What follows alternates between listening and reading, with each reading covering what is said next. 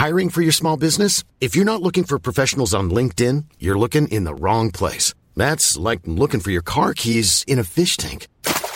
LinkedIn helps you hire professionals you can't find anywhere else, even those who aren't actively searching for a new job but might be open to the perfect role. In a given month, over 70% of LinkedIn users don't even visit other leading job sites. So start looking in the right place. With LinkedIn, you can hire professionals like a professional. Post your free job on linkedin.com slash people today.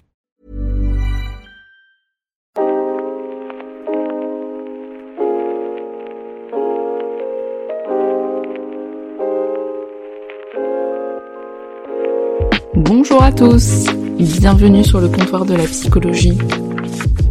Je vous retrouve aujourd'hui pour un nouvel épisode, un épisode sur le groupe, le groupe au sens large, puisque quand j'étais à la fac, j'ai eu un souvenir dernièrement d'une session de cours magistraux sur le groupe.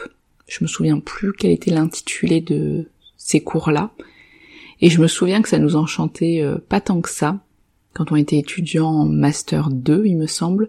Nous, on voulait les cours sur le sujet, sur la clinique, sur l'individu. Et dans nos représentations, c'était presque être trop loin de la psychanalyse que de penser le groupe.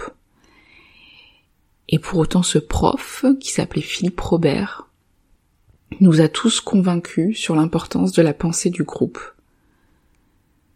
J'ai toujours apprécié au final cette question du groupe, notamment d'une part en psychologie sociale, ça c'était des cours de licence, ça, remonte, et d'autre part ces temps-là de réflexion sur la clinique psychanalytique du groupe. Et j'ai eu envie de vous en parler un petit peu. En sachant que j'aimerais beaucoup recevoir un ou une psychologue qui travaille avec des groupes ou qui a pensé, approfondi un peu plus cette question, ou peut-être même qui a une approche systémique, je pourrais aussi vous proposer un épisode, c'est vraiment quelque chose en ce moment que je lis beaucoup, qui m'intéresse énormément. Parce qu'on perçoit le psy souvent uniquement du côté de l'individuel. Mais déjà quand on travaille en institution, il faut savoir qu'en tant que psychologue, on passe au moins 60% de notre temps, si ce n'est plus, en groupe. Que ce soit avec des collègues, dans des réunions, dans des temps informels, dans les salles de pause, dans les staffs, mais que ce soit aussi dans la proposition de groupes de parole, de consultations groupées avec des patients. À côté de ça, on a aussi tendance à percevoir que pour entamer une thérapie, un individu va forcément être amené à aller voir un psychologue seul. Et donc le psychologue a rencontré un seul sujet. Ce qui est régulièrement le cas, mais qui peut être aussi pensé du côté de rencontrer un seul sujet qui est toujours porté par le groupe en thérapie, en séance, qui peut d'ailleurs intervenir, celui-ci euh, peut entrer au sens symbolique, c'est-à-dire introduire ce père, cette mère, ses grands-parents, ses conjoints, ses enfants au sein même de la thérapie, même voir des ancêtres, et que ce sera toujours une thérapie individuelle, sur le prisme de l'individu, mais qui est imprégné par le groupe. Puisque l'identité individuelle est toujours fondée aussi dans une identité groupale. On est dans un groupe déjà, un groupe qui existait même avant nous. Donc j'ai vraiment en tête qu'il ne faut pas ignorer le groupe, même quand on a une orientation psychanalytique. Du côté de la société, le groupe est perçu régulièrement du côté de ce qui va venir faire transgresser l'individu. On peut le voir d'ailleurs avec les ados et les inquiétudes des parents, ce qu'ils appellent un petit peu les, fréquentations de leurs euh, enfants, qui viendraient justement représenter la formation subversive de leur ado. De même, aujourd'hui, on qualifie souvent, et on le voit d'ailleurs avec les manifestations, que le groupe pourrait provoquer des alliances qui feraient craindre l'ordre social, comme si le groupe pouvait être menaçant pour notre système, le côté euh, être plus, être allié, ça vient malmener l'ordre social. Pourquoi pas? Donc il me semble en tout cas important d'avoir en tête ce que représente le groupe chez nos patients. D'ailleurs, de même ce que représente la culture dans nos séances de thérapie. Un patient qui a grandi au Sénégal peut témoigner d'un vécu du groupe et de la collectivité différent d'une personne qui a grandi en France, par exemple. C'est d'ailleurs vraiment intéressant comment suivant les communautés, la question de la folie est traitée. La folie comme soit à l'intérieur du groupe, donc il pourrait aussi se déplacer en fonction des individus, où il y aurait des individus porte-parole d'une folie, et des individus qui sont soignants, ou alors la folie, justement, elle est extérieure, elle est autre, comment parfois des groupes mettent en place des défenses pour se désigner un peu comme bon groupe, groupe qui vont bien, comme comme un couple qui se dit euh, ah là, nous au moins on communique ou euh, nous au moins on est soudés, euh, on est différents, alors que les autres ils savent pas faire. Comment aussi ça, ça peut être mis en place comme alliance qui vient rassembler le groupe du groupe différent de celui-ci, et donc il doit être désigné dans une pensée commune comme telle pour préserver le groupe. Hop, cette illusion groupale où on retire un sujet du groupe pour ramener un apaisement à l'intérieur. Et je reçois souvent donc des adolescents, voire des très jeunes enfants, qui me parlent à travers de de, qui me parlent de leur vécu à travers ce qu'ils nomment euh, le harcèlement. Et justement, ce, ce ressenti, ce qui est le plus difficile, c'est l'exclusion du groupe. C'est pas forcément qu'on dise euh, d'être moche ou, euh, ou bête. Je ne sais pas quel exemple je peux donner de d'une dénomination désignée sur un sujet, mais c'est surtout le fait d'être rejeté du groupe qui est compliqué. Mais aussi récemment, et peut-être que ça va être de plus en plus le cas, mais beaucoup de jeunes peuvent parler aussi de l'incompréhension d'avoir été désignés comme harceleurs, et de la souffrance aussi, voire la culpabilité engendrée par le fait d'être qualifié comme le mauvais objet, celui qui, qui a été le bourreau. Et qu'en fait, il y a tout un système qui se crée autour de ça, et comment le groupe en tant qu'entité va venir désigner un membre comme mauvais, mauvais objet, et que tout va être mis en place pour le retirer, le rejeter pour la survie du groupe se protéger, se préserver. Et Freud, il amène l'idée qu'il existe euh, une psyché du groupe, donc ça veut dire un fonctionnement psychique propre au groupe, ça veut dire qu'on n'additionne pas uniquement tous les fonctionnements individuels pour créer un groupe, mais que le groupe a sa propre organisation qui lui appartient. Et dans le groupe, chaque personne peut prendre une place, une représentation pour que le groupe s'organise. Donc il y a certaines images comme l'image du héros, du chef du groupe, l'image du bourreau, de la victime, du porte-parole. Il y a celui qui va représenter l'idéal, il y a celui qui va porter le symptôme, celui qui va lier les membres entre eux. Et je trouve que c'est intéressant d'étudier les groupes aussi dans comment ça existe dans une famille. Et si vous, vous recevez des familles en tant que professionnel, ou si vous vous questionnez sur ça, c'est toujours intéressant de voir en fait qui est le porte-parole du symptôme, qui le désigne. C'est-à-dire que des fois dans les familles, on voit qu'une personne est toujours celle qui va mal. Puis il y a ceux qui guérissent, ceux qui sont inquiets, mais il y a aussi ceux qui font lien ou ceux qui introduisent un petit peu le rêve, le rire, la légèreté dans le groupe.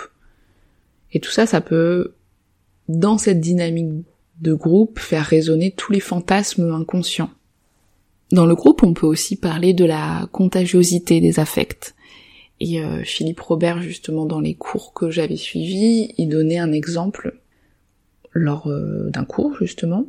On pouvait étudier que quand on a un concert ou une représentation, enfin en tout cas dans une salle commune, on peut voir que d'un coup, tous les membres, que tout le monde commence à avoir euh, froid ou trop chaud. donc euh, chaque personne remet un peu son écharpe, son gilet, ou alors justement se déshabille petit à petit, alors que par exemple la température de la pièce n'a pas bougé. Elle n'a pas augmenté, elle n'a pas diminué. Également, je pense pour quelque chose de plus imagé, que c'est possible que vous ayez déjà vécu ou qui peut être transposé à plein de situations. Quelqu'un, par exemple, dans une rame commence à se faire euh, embêter par une autre personne, pour dire un mot euh, joli, et suivant le groupe métro, on peut se rendre compte qu'il ne se passera pas la même chose. C'est-à-dire que les gens vont commencer à se regarder sans pour autant se connaître pour se confirmer d'intervenir ou non. Parfois il y a une figure du groupe qui va d'ailleurs prendre position, intervenir, et du coup les autres s'en saisissent. Et parfois, il y a une forme de pacte inconscient, juste dans le regard, où en fait on ne fait rien. On tente de qualifier ensemble que la situation ne mérite pas une intervention, ou en tout cas euh, ne vient pas mobiliser un mouvement du groupe. Donc on cherche toujours à savoir, même auprès d'inconnus avec qui on partage des brefs moments groupaux, s'il faut être inquiet, si la situation à d'autres moments peut être drôle, est-ce qu'on partage une colère commune, etc. Et donc là, à ce moment-là, la question individuelle, elle peut disparaître pour une pensée groupale. Ce qui d'ailleurs parfois peut être pensé dans l'après-coup de tiens je je pas inter je suis pas intervenu alors que hum, la situation était clairement problématique, mais en même temps je voyais que personne n'intervenait, ou enfin... Il y a des prises de décision groupales, même avec des gens qu'on ne connaît pas, qui viennent surpasser la question individuelle. Et KS disait que la quatrième blessure qu'on peut vivre, c'est le groupe. J'ai déjà fait dans un épisode euh, un petit topo sur les blessures un peu universelles. Je ne sais plus lequel des épisodes, mais je vais pas détailler ici parce que ça n'a pas nécessairement d'importance, mais KS il parle du groupe comme blessure. Donc blessure comme notre groupe euh, premier par exemple, la famille. On peut souvent dire, surtout à certains âges, bon bah c'est bon, je me casse, moi ma famille c'est pas important, je suis complètement séparée, j'ai pas besoin d'eux, etc. Et on peut entendre dans ces discours-là la possibilité d'une dynamique contradictoire. Parce que quand on revendique autant une séparation du groupe, c'est peut-être qu'on a du mal à la vivre psychiquement. Comme quand on passe des années à dire qu'on est bien content de s'être séparé de cette personne, qu'elle était horrible, que rien n'allait, etc.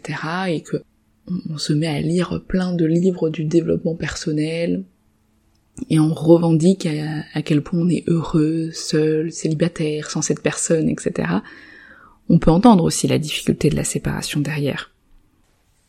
Je me souviens aussi dans les formations sur le groupe, ce qui nous faisait rire, c'est que euh, on répétait souvent la phrase de Anzieux qui dit que le groupe est une bouche, au sens où des angoisses peuvent être réveillées par le groupe de façon très primaire, comme par exemple la peur d'être avalé par le groupe, de disparaître dans le groupe. Parce qu'en effet, on peut euh, avoir notre euh, narcissisme qui est assez bousculé par le groupe.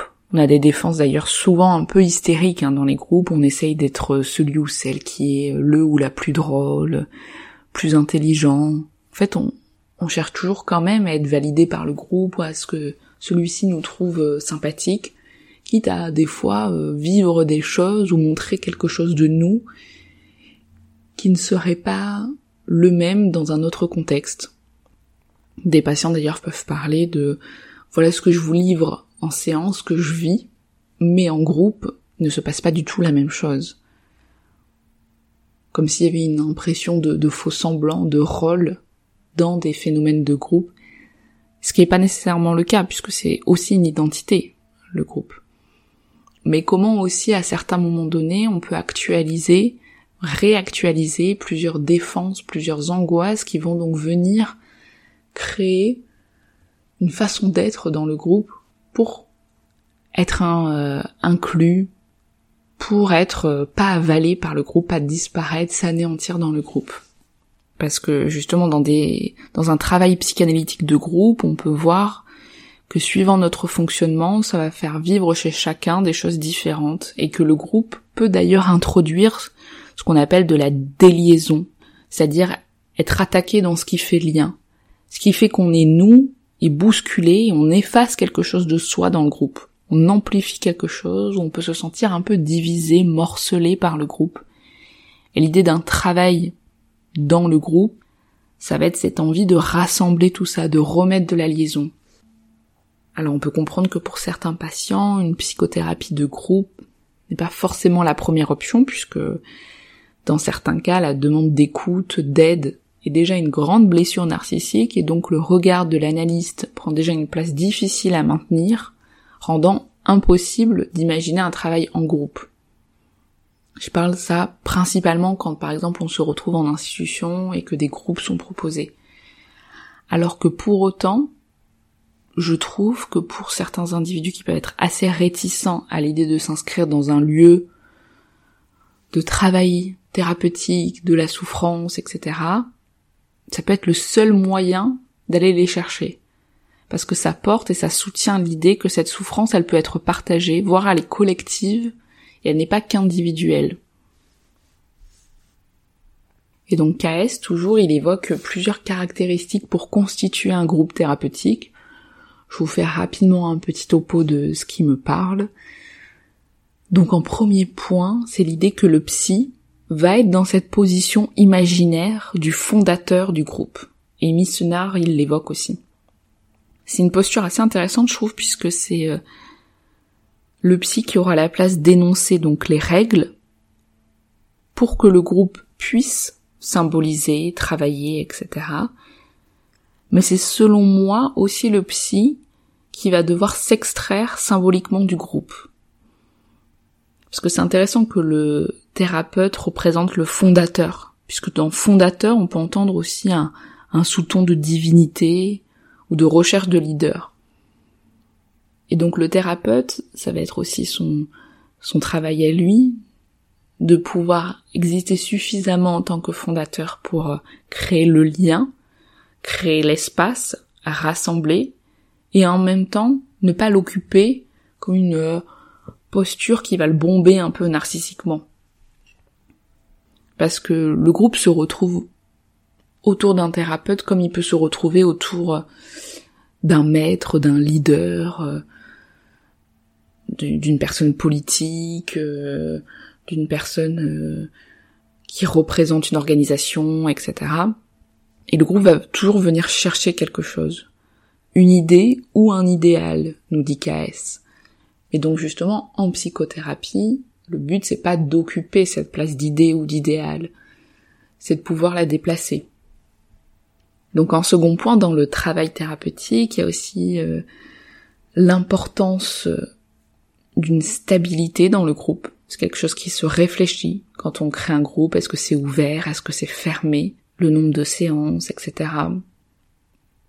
Et dans le groupe, il faut y avoir en tête que chaque personne va représenter quelque chose et comment ça va pouvoir se mettre en mouvement et se transformer. Donc comme je vous disais aussi dans, dans le quotidien, y a des résonances, des moments d'excitation dans le groupe, mais aussi des mauvais objets, des personnes qui fondent, d'autres qui sont dans la déliaison, et ça, ça va pouvoir se rejouer sur la scène du travail thérapeutique en groupe. Le mauvais objet, ça peut être quelqu'un, mais ça peut aussi être une maladie, un combat à mener. D'ailleurs, c'est ça qui fait que, par exemple, dans les institutions, dans les services euh, somatiques, on peut créer des groupes un petit peu d'aidants, par exemple, ou des groupes de malades, et, la maladie, c'est celle-ci qu'on qui va être nommée comme le mauvais objet du groupe, donc qui va pouvoir créer des mouvements de colère, de frustration, d'incompréhension autour de la maladie désignée comme le mauvais. Et donc il y a des défenses groupales autour de ça, des choses qui vont se répéter, d'où l'importance d'une fonction de par-excitation du psychothérapeute, au sens d'une fonction qui va pouvoir permettre des agencements du lien, de la traduction, de plein d'éprouvés qui sont très bruts, qui peuvent être euh, lancés dans le groupe. C'est pour ça que des fois, on se rend compte que on, déborde dans le groupe. On dit des choses qu'on n'aurait pas eu en tête, autant on est avalé par le groupe, autant des fois on peut vomir dans le groupe. Symboliquement bien sûr. Même si ça peut arriver euh, physiquement aussi, mais euh, ça c'est un autre travail. Donc AS il parle d'appareil psychique du groupe, au sens où c'est un travail qui va permettre de faire cette liaison, ces accordages entre les psychiques individuels. Dans un temps de dépôt, dans un lieu de projection et donc dans un lieu de transformation avec des règles qui sont assez fondamentales, donc comme je vous disais, le, la durée des groupes, mais aussi la confidentialité, le non-jugement, le fait de pouvoir associer librement, enfin, tout ça c'est c'est propre à, à chaque dynamique et, et comment c'est mis en place. Et donc comment ça va fonctionner en fait, c'est que d'une part le groupe, ça permet de régresser, comme euh, redevenir parfois un petit bébé qui va de nouveau vivre certaines angoisses, parfois très primaires, très archaïques, qui peuvent se manifester dans ces expériences de groupe. Et après le fait de projeter sur cette collectivité des représentations qui sont parfois inacceptables pour la psyché individuelle. C'est le même mécanisme de parfois le mauvais que je peux ressentir en moi, c'est plus simple de le projeter sur l'autre, sans imaginer qu'il représente une partie de soi aussi. Et donc ça permet que le groupe fonctionne un peu comme un tableau où l'analyste il peut observer et appuyer cette transformation, voire restituer des hypothèses, des idées, des interprétations aux individus. Ensuite, c'est aussi ce mécanisme de déplacement. Ça veut dire que le groupe, il peut permettre qu'on se déplace au niveau des émotions, des expériences. Le groupe, il peut aussi faire office de soutien, d'alliance, d'étayage. Comme justement un bébé, un berceau qu'on peut venir soutenir, porter, bercer. Et enfin, en dernier point, il y a le fait de s'identifier.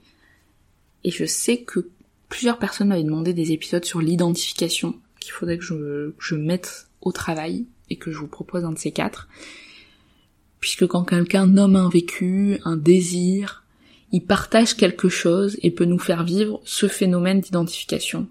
Ça donne un sentiment d'appartenance très présent d'ailleurs chez les adolescents, pour justement aussi créer un peu du mimétisme dans le groupe. Et enfin, le travail aussi du groupe, ça peut être euh, de travailler aussi ce qui est le plus compliqué, c'est-à-dire de la séparation c'est-à-dire le fait de pouvoir être suffisamment proche, sans être dévoré, avalé, et en même temps suffisamment loin, sans être dans la non-existence, la disparition. Et que ça, c'est vraiment intéressant dans les liens, que ce soit en thérapie aussi euh, familiale. Comme je vous dis, j'aimerais bien vous en parler un peu plus. De penser, en fait, cette séparation. Comme une clé de voûte aussi quand on questionne le groupe. Voilà, je vais m'arrêter là pour aujourd'hui. N'hésitez pas à me partager vos réflexions, peut-être à me dire si euh, certains et certaines seraient intéressés pour développer cette question-là. Je vous dis en tout cas euh, à très bientôt et je vous souhaite euh, une bonne journée et une bonne soirée. Salut